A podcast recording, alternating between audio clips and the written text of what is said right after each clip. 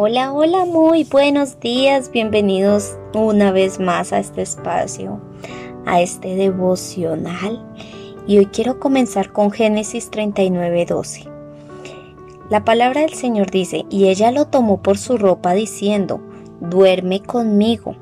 Entonces él dejó su ropa en manos de ella y huyó y salió. Amén. Ya muchas de ustedes saben de quién estoy hablando o de quién se trata este versículo. Pero antes de comenzar de hablar de este personaje, el título a esta meditación es Huye. Y bueno, la vida de José es una de las historias de integridad más, pero más impactantes de la Biblia. Pues él fue provocado por la esposa de su jefe Potifar un oficial del faraón. Y, yo hoy quiero decirte que las tentaciones pueden tener tres características que las hacen difíciles de enfrentar. La tentación primero es constante, segundo es atractiva y tercero es sutil.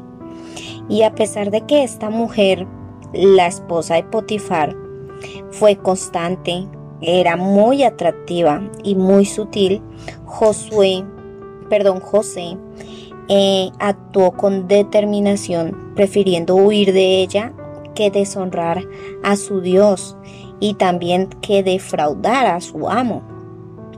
Y en esta historia debemos aprender las dos caras de la moneda. Aprendemos que de José, pues a huir de la tentación y también aprendemos a no convertirnos nosotras mismas como mujeres en tentación para otros. Simplemente hay que huir de las cosas en, que, en las que tú puedes caer. Y hay una frase que dice, el que no quiere caer no debe andar por lugares resbalosos. Así que ten presente esta frase eh, durante toda tu vida.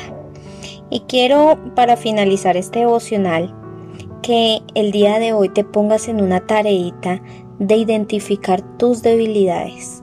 Recuerda las tres características de una tentación y mantén tu propósito, que cuál es el de no defraudar a tu Padre celestial. Así que huye de las pasiones juveniles. Y para ya para dar final a este espacio, yo encontré en, en internet una frase de Aristóteles donde dice, considero más valiente al que conquista sus deseos que al que conquista a sus enemigos, ya que la victoria más dura es la victoria sobre uno mismo. Así que hoy te dejo que huye, huye de esa tentación y si tú estás propenso a, a tentar a alguien, eh, recuerda que, tenemos un Padre en el cielo que nos está viendo y que, y que lo mejor o lo fundamental es no defraudar a Dios. Bueno, con esta meditación termino el día de hoy. No olvides compartir este mensaje y nos vemos con el favor de Dios el día lunes. Chao, chao, bendiciones.